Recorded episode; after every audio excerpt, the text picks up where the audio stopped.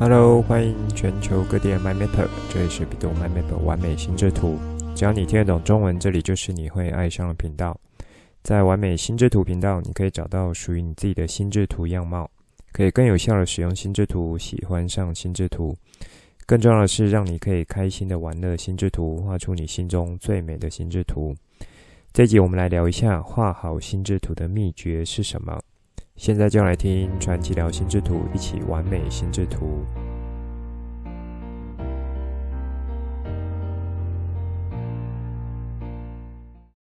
欢迎全球 MyMapper 准时收听完美心智图频道节目。今天是补班日，不知道 MyMapper 们过得如何呢？是相对轻松的上班，还是令人心烦的一天？在下午左右来了一场大雨，算是为了最近台湾的饥渴状态解了一些渴。心里呢是觉得蛮开心的，就是许久都没下雨，那来了这场大雨是可以洗掉不少东西的，包含像心中可能原本有一些郁闷的，好像也就跟着洗掉了。不知道在台湾的 MyMapper 们，今天下午的心情是不是也跟我一样有变得比较好呢？那在去年的时候，我应该是有和大家说，啊、有去参加一个创作的工作坊。然后呢，我是做图文书的创作。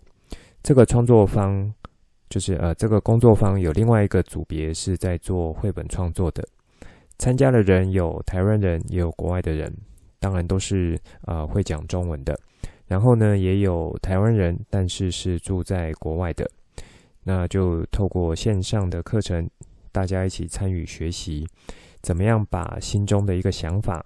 或是故事，然后可以转成绘本的形式，或是图文书的形式。工作坊呢，就是找来老师，带着我们这群素人，把心中想要讲的故事，透过图像和文字的方式去表达出来。那不知道 MyMapper 们有没有在上面我说的这句话，听到一些关键字呢？是和心智图法有关的。答对了，就是图像和文字。其实，图像和文字本来就是我们人类最习以为常的资讯表达方式，或是讯息传递的资料形式。尤其是图像，是人类很原始的一种资讯传递。那可以在脑中去产生出对应的情境画面。那当然，也就是可以拿来进行沟通的一种方式。我参加的是图文书组，应该说我是被参加的。因为我当初提案甄选的就是心智图法的东西，那当初在提交的试作作品内容中呢，就是有图有文，而且文字是比较多的。再来一点是我的内容比较偏向单篇单篇的主题，因此要做成绘本的难度比较高。所以当时呢，就是在甄选的老师，他其实就是把我排进图文书组。就是上面所说，我算是被参加到图文书组的。好，那绘本呢？我觉得它涉及的会是，呃，一方面有像插画的功力，那再来是文字转化的能力，有一些文字内容，甚至是要从比较文学，然后有寓意，就是寓言的寓这样子的角度来写出文字的。以及呢，可以去搭配着插画来进行传达作者想要表达的事情。所以在那时候，我自己听完说明会，然后对照自己心中原本有的一些想法，觉得说，如果要把心智图法的东西去搞成绘本的话，一个是我自己还没有那样子的文学造诣，对我挑战是蛮高的。再来呢，是插画功力，其实也只是皮毛而已。所以我觉得在画图这一块也会是个门槛。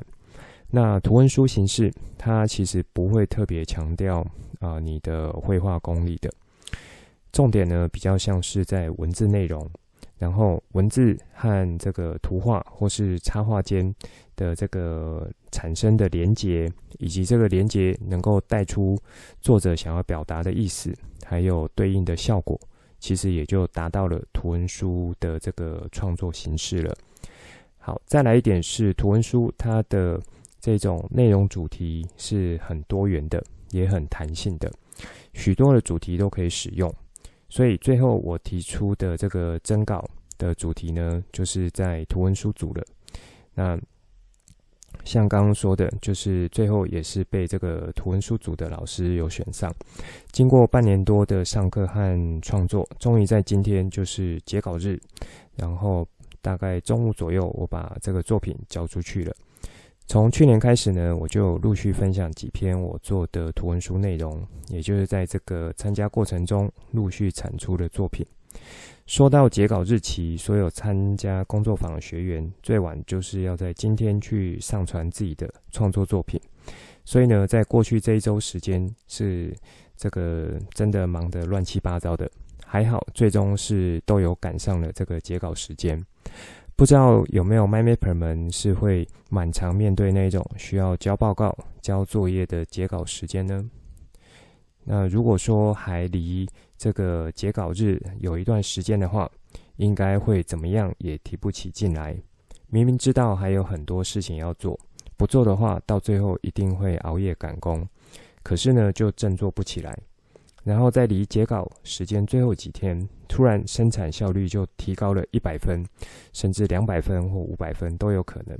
就这样，在这个截稿日前，把所有东西都赶了出来。这个大概就是我过去两三周的一些心情写照。在之前呢，我有读到一本书，它是聊到说怎么样帮助自己去避开拖延的习惯。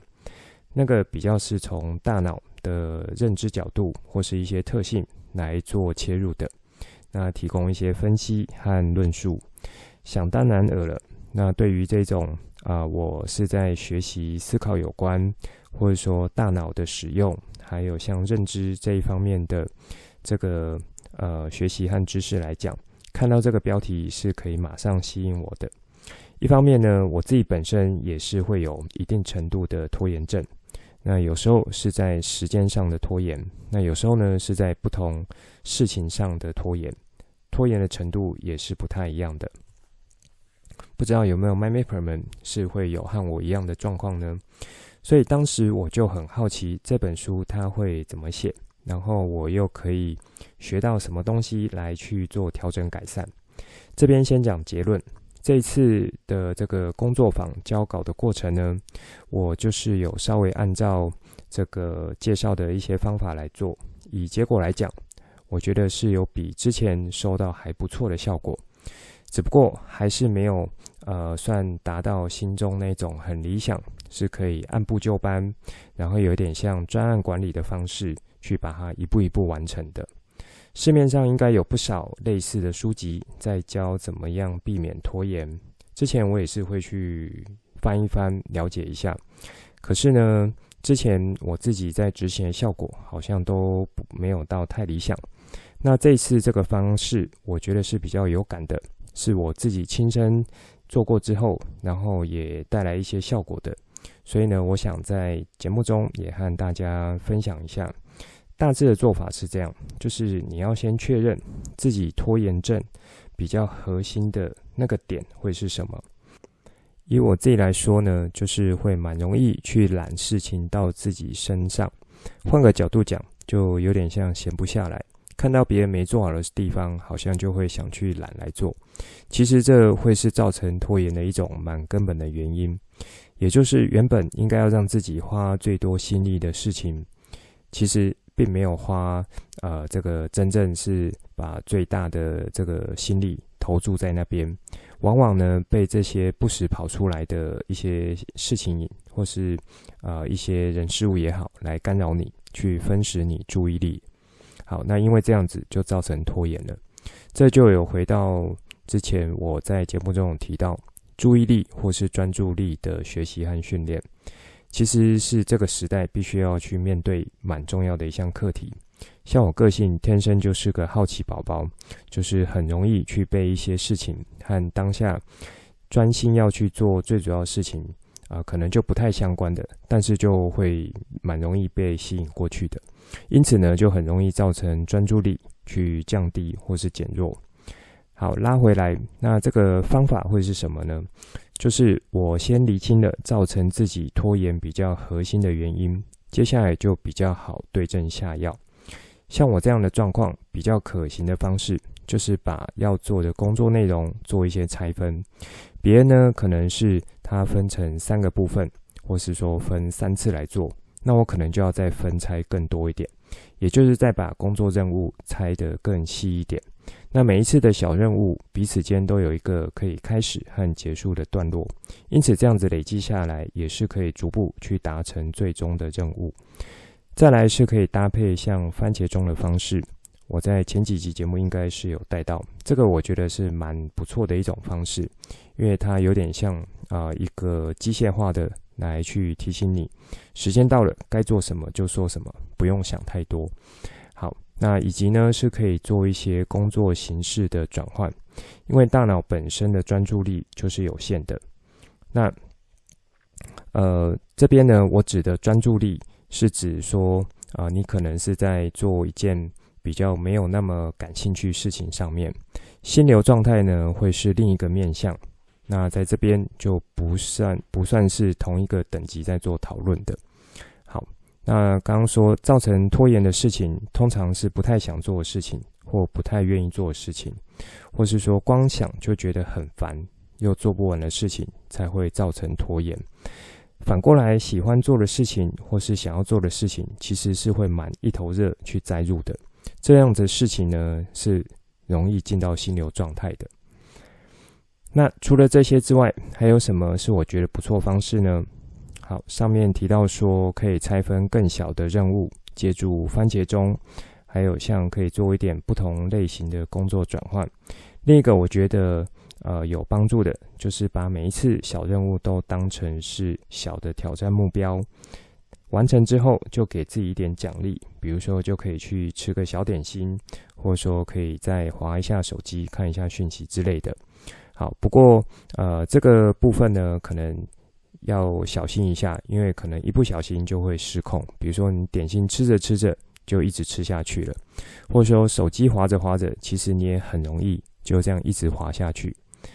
好，在这里面，我觉得还有另外一个影响我比较大，而且蛮持久的，就是我透过去想象说，当完成这所有的小项的任务，也就是完成了最终的目标之后，所带来的期待会是什么？带来的成效会是什么？我当时的想象是说，当完成了这些任务之后，如果我的作品是不错的。那有最后被这些评审委员选上的话，其实是呃有机会的。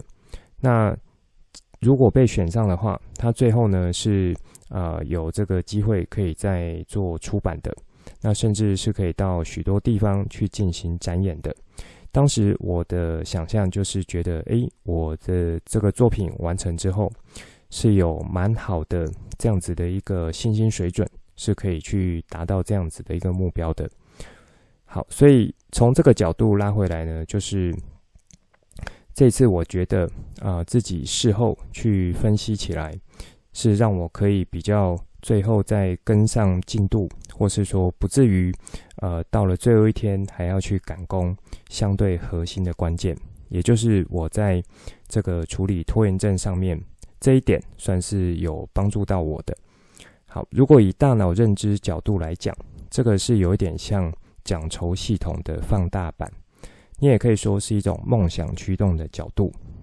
MyMapper 们，我觉得应该有不少人听过奖酬系统，如果没有听过的呢，其实是可以 Google 一下。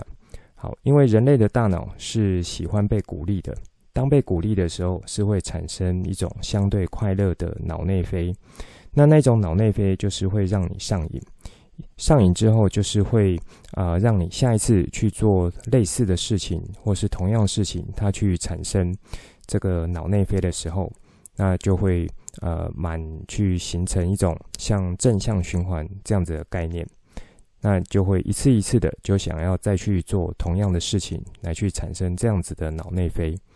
好，奖酬系统的细节我不展开太多，最主要想带到是说，借由我这次的这种赶工经验，也算是有更加了解原来我的拖延症这个呃，可能真正的核心会是造成的这个问题会是什么。然后呢，我透过一些反思，还有书中学到的一些方式，那亲身去体验和调整之后。发现最能够让自己去避开拖延症和减轻拖延症的影响，就是在我心中可以再去设立一个更加明确或是具体，而且看起来是可以达成的一个梦想目标。那么，如果收听节目的 MyMapper 们，你们的状况是和我类似的话，其实就可以参考我这次的这种处理的经验。好，这算是一开始想和大家聊的东西。那在上周有花了两集的内容，和大家从不同角度聊软体和手绘。这边呢，我想再和大家补充一下我自己长期使用软体下来的经验。其中关联线触发这个技巧，我认为会是大部分人在使用软体的时候很不容易发挥出来的。其实不要说软体操作，即使是手绘心智图，如果说呃从你过去有看的心智图书籍，或是有在跟谁学这样子的心智图老师的话，我想应该多半不会太去强调这个面向，因为对于学习者而言。可能呢，你就是有听过，或是说知道，那或是说呢，你可能知道，但是不一不一定会去把它用出来，或是说偶尔有用上，可是呢，可能也是用在比较初阶的等级。在节目中，我是有强调过不少次，关联线触发技巧的使用，如果可以更加纯熟应用的话，它一定程度就是从这个创造力的来源。是可以来帮助你的，也就是说，这是一种蛮有效的创造力、创意来源之一，也是一种类似量化的工具，可以帮助你稳定产生创造力的一种方式。那在现代呢，或是不远的未来，人类还有什么能力是可以和 AI 或是机器人这些去匹配，或是他们还无法取代的呢？其中一个就是创造力的表现了。最近这一两周新闻不是才说 ChatGPT 四公布之后，大幅提升它对比 GPT 三的效能，包含像一些艰深的法律考试，在四这一版呢，竟然是可以考得很高分，几乎是可以，呃，就是那个很多这些高材生不见得都还可以考到那么高分，所以我觉得当下应该不少人会觉得说。啊，那我还要念书做什么呢？都给机器人念就好啦。的确，书给机器人念，但是呢，创意的想法还是可以由我们人类来掌控，如此才可以更好去利用到机器人它变得这么厉害的能力。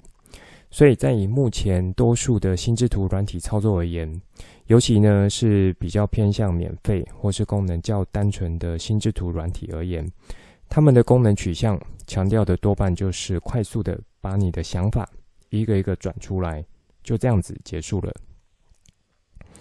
因此，就会像之前我有提过，虽然以大家对心智图的认识，可能觉得说心智图软体这样子的能力，就是啊这样子的功能，它把资料整理已经把它整理蛮好，所以这也就是很强大了。可是这些在我看来，仍然像是资料整理的作用，那也。呃，会落入我提到过的像关系图这样子的概念。透过软体这种方便性，是可以很好帮助你把原本杂乱想法或是交叠交错想法其中的关系图去梳理出来。但是，当你整理出来这些资料之后，这样子的结果可不可以进一步帮助到你？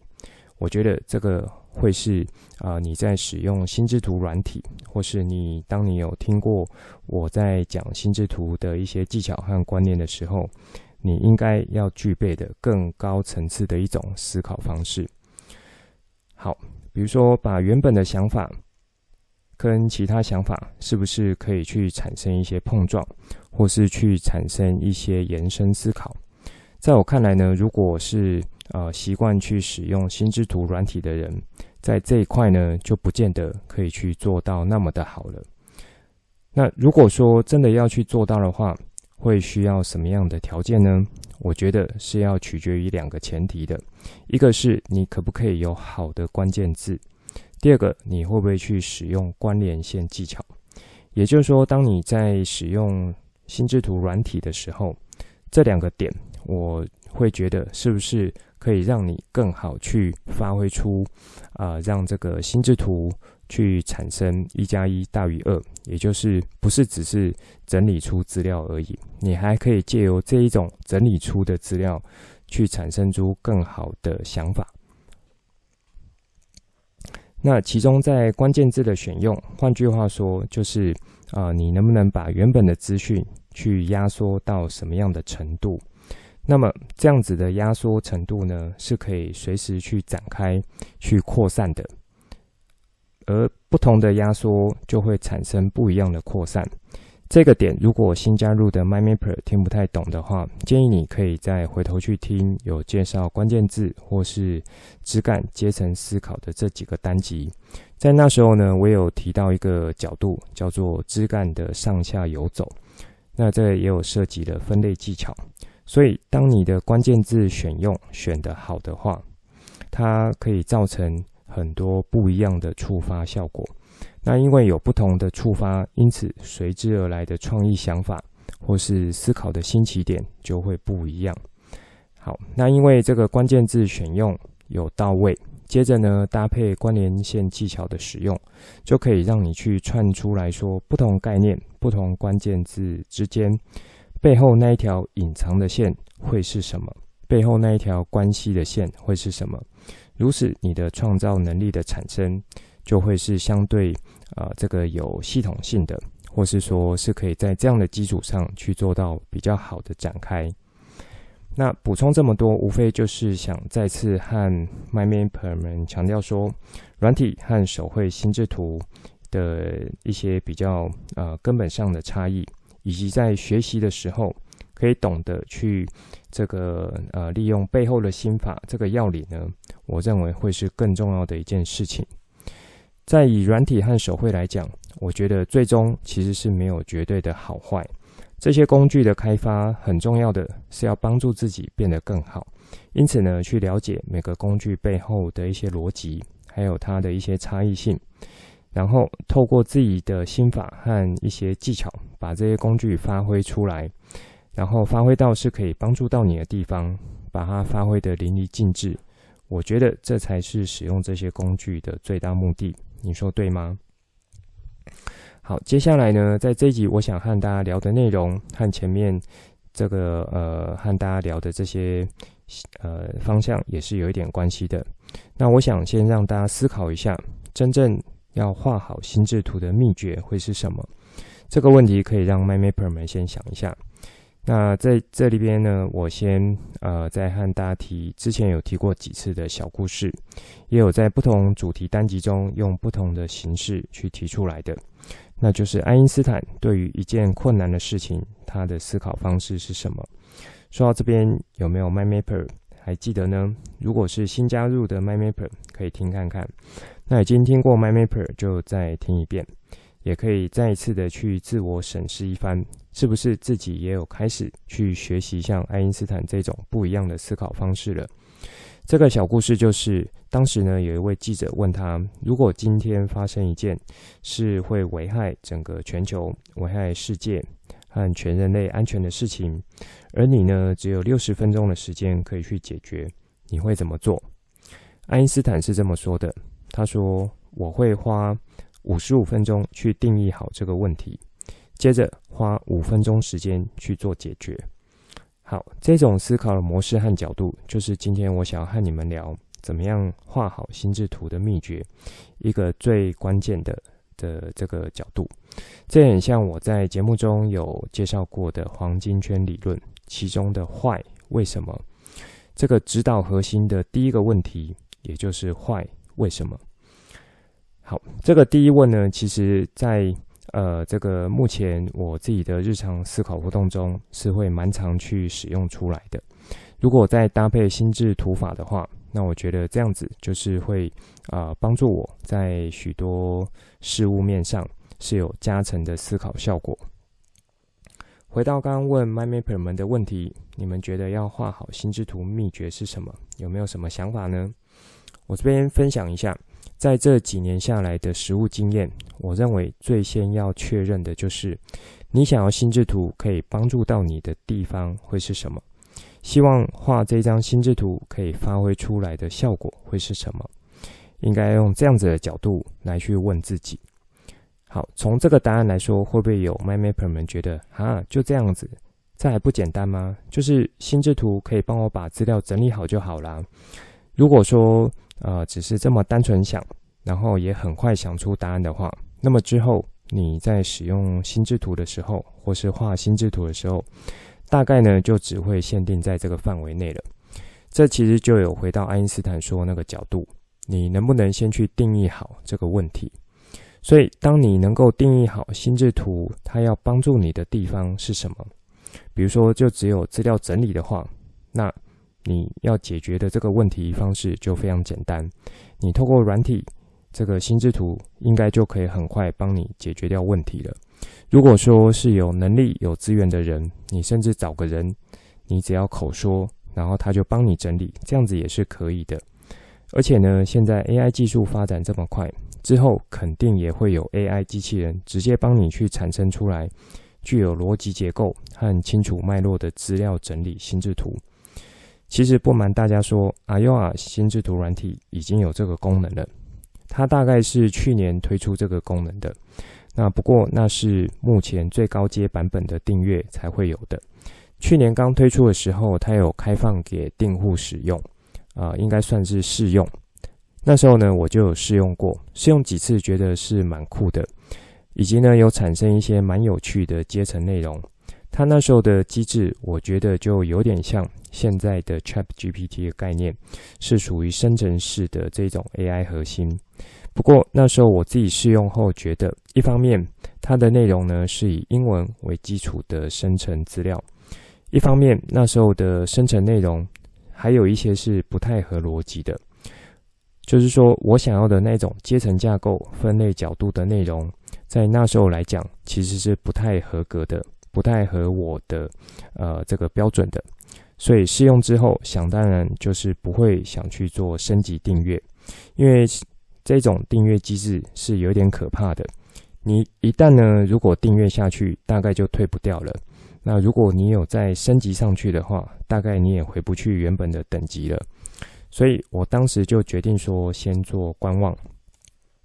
一方面，我自己目前有在使使用这个心智图软体的范围和程度，是还不至于需要这种 AI 帮你产出这么多内容。那一方面，当时的资料来对我来讲，可能呢就像是个 AI 小 baby 它所产生的内容，所以你会觉得说，这样子产生出来东西还是很小孩子的样貌。好。那这是我把自己的亲身经历来和大家做个比喻和连结，也就是说，当 AI 的技术已经发展到可能你给一个关键字或是一个主题，甚至是一篇文章，那 AI 都可以帮你去生成类似像心智图这样的东西。虽然我觉得呢，啊、呃，它生成的东西可能还是很大机会是以关系图的形式来呈现的，也就是偏向资料整理这样子的一种概念。好，但是呢，以一种图像方式、视觉化方式，然后有着清楚枝干脉络，还有阶层架构产生出来这样的内容呢，我觉得已经蛮符合这个许多人会想要使用心智图或是想学习心智图的目的了。尤其像是在准备考试和准备做资料会诊的这些场合。所以，当 AI 有这样的能力和技术去长出这些东西之后，那到底为什么我还要去学心智图，或是学心智图法？又要怎样才可以画得好呢？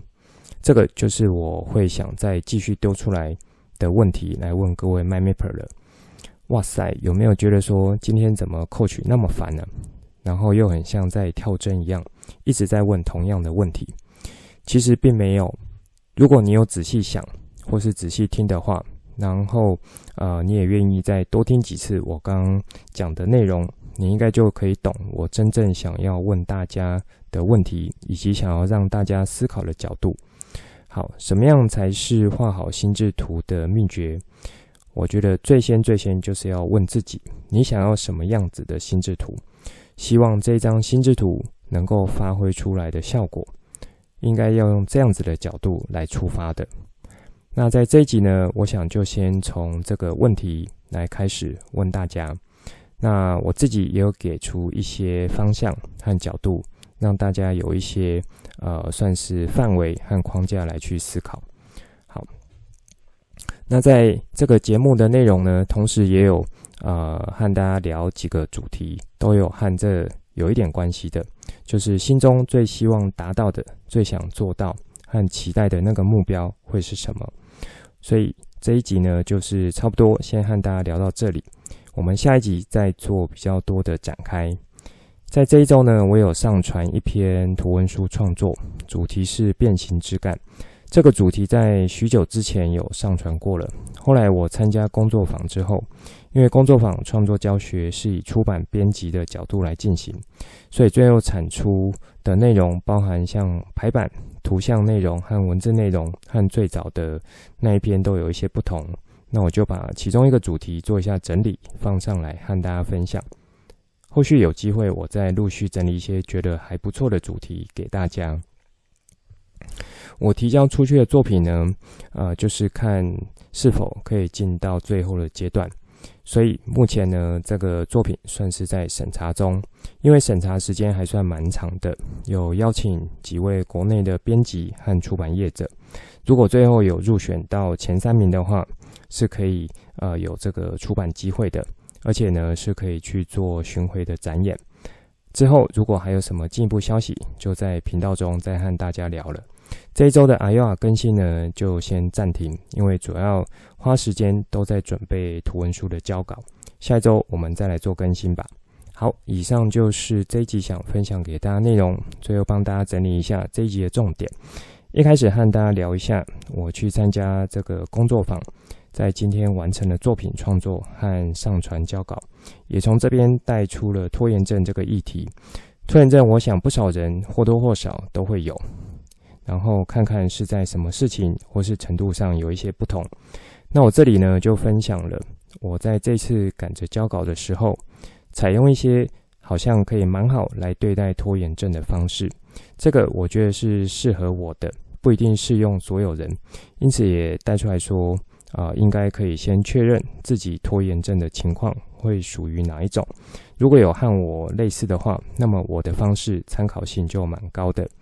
我采取这几种方式，最后呢自己有思考后得出一些结论。这几种技巧都有帮助，但是最核心的关键是那种相对具体而且可以执行的梦想目标，来当成呃算是一种奖酬系统的放大版。当完成这项工作之后，能够带来的期待、带来的效果会是什么？用这样子的切入点，反而是可以支持的我想要赶快把这项工作完成的。好，这边就有啊带到说我产生这个拖延症和去产生心流状态，其实是有一些不一样角度的。那一定程度就是来自于大脑对于。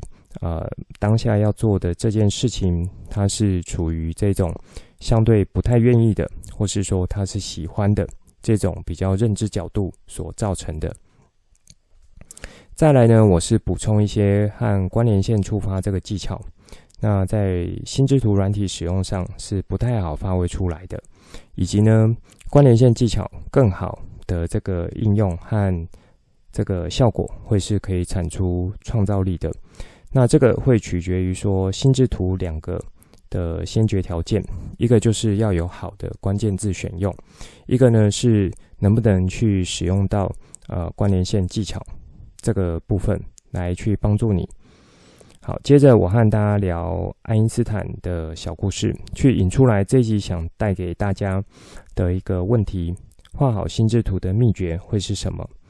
那么你可以先从定义问题开始。也就是定义出你想要画出什么样子的心智图，你想要这张心智图带来什么样效果，从这个角度来出发。好，因为这阵子都忙着准备图文书交稿，今天总算是完成交出去。后续呢是进入审查阶段，那之后有什么消息再和大家分享。今天呢就同时放一篇在创作过程中产生的图文书，呃，这个有兴趣的 MyMapper 再去看一下。那我有把链接放在节目当中了。在 IR 枝干更新呢，这周就先暂停一次。这一集内容就先说到这里，之后再跟大家聊更多我对心智图认识所产生的经验和想法，来跟你分享，带你一起重新认识心智图，一起喜欢上心智图。希望你会喜欢今天的节目。本节目是由比度 MyMap 完美心智图直播，我是传奇，也可以叫我 Coach。欢迎你听了之后有什么新的想法与角度，可以跟我分享，画出心智图或是留言来跟我分享。节目当中附上联络资讯，以及我想和你分享的心智图作品和贴文。如果你也喜欢这个频道，觉得我分享内容对你有帮助，也觉得对你亲朋好友有帮助，欢迎把这个频道分享出去，邀请他们一起来享受心智图的美好。我们下次见，拜拜。